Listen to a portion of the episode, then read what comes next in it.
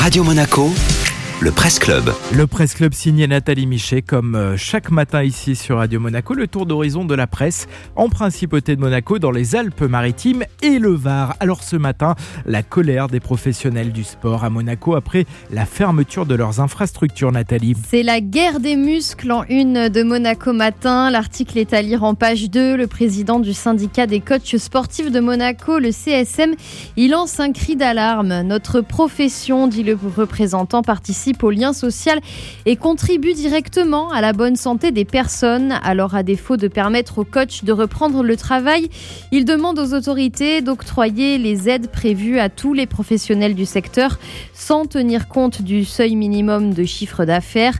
La plupart des coachs, explique le syndicat, sont rémunérés uniquement par les prestations qu'ils fournissent en extérieur et ils ne peuvent pas les transférer à domicile, d'autant que ce genre de pratique serait une aberration en ce moment le plan sanitaire. Même incompréhension à la tête des salles de fitness, au Monte Carlo Gym par exemple.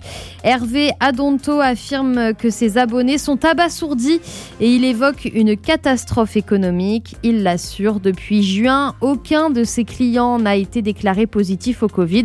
Tous n'ont qu'une seule perspective, conclut Monaco Matin, celle de retrouver vite le monde d'avant. Merci Nathalie.